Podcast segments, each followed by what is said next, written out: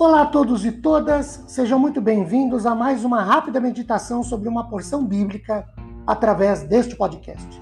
Meu nome é Ricardo Bresciani, eu sou pastor da Igreja Presbiteriana Filadélfia de Araraquara, igreja esta situada na Avenida Doutor Leite de Moraes, 521, na Vila Xavier.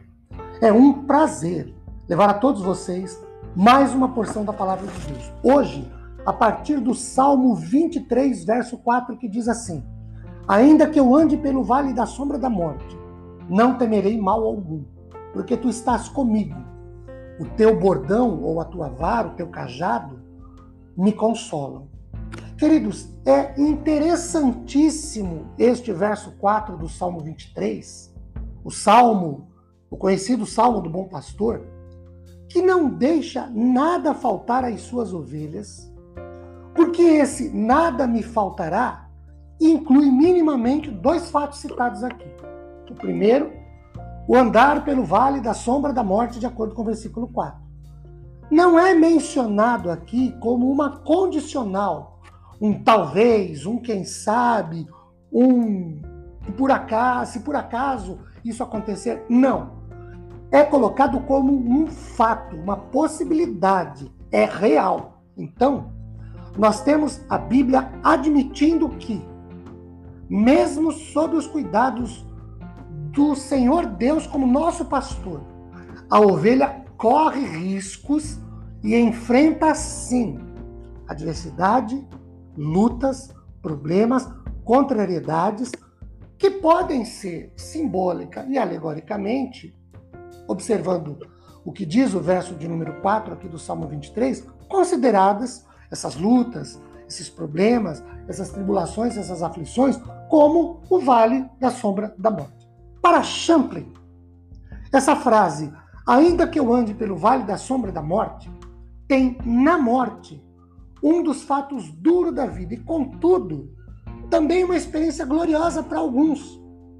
As ovelhas podem usufruir de uma vida bendita e próspera. Terão, contudo, uma partilha de tribulações. Mas sem importar se elas vivem bem ou em tribulação, todas chegarão à morte. Isso é ponto pacífico. A morte aqui é um fato real para as ovelhas, mesmo as ovelhas do bom pastor. Caso contrário, se nós não pensarmos assim, não admitirmos isso, quem é eterno? a não ser aqueles que são do Senhor e que estão com o Senhor e que estarão com o Senhor. Mas esses que estão com o Senhor estão com o Senhor porque um dia foram, partiram daqui. Segundo, a presença e mais objetivamente o uso do bordão ou da vara ou do cajado, pois diga-se de passagem, são ferramentas corretivas de disciplinas que aqui são usadas para feito e efeito além de guiar, de conduzir, de corrigir a ovelha, pois acrescenta-se o feito e o efeito de consolo das ovelhas do bom pastor que é Deus. Ainda segundo Champlin, a vara na mão do pastor também era usada para contar as ovelhas, pois cada uma delas tinha que passar por debaixo do, do objeto enquanto a contagem estava sendo feita. Queridos, o Supremo Pastor conta todas as suas ovelhas. Nenhuma delas se perde, nem mesmo na morte. Todas estarão na sua presença.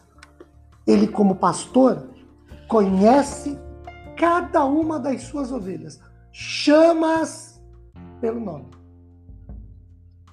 A ovelha que é pastoreada pelo pastor pelo Supremo Pastor que é o Senhor, também pode se desgarrar do rebanho, também pode sofrer acidentes de percurso, também podem ir pelo caminho da sombra da morte, do vale da sombra da morte. Mas o Senhor resgata-as, busca-as, cuida delas. Sejamos sempre ovelhas do rebanho do Senhor. Ele nos abençoe abundantemente derramando sobre nossas vidas sua imensa graça e tremenda misericórdia depois de ouvirmos esta reflexão bíblica. Amém.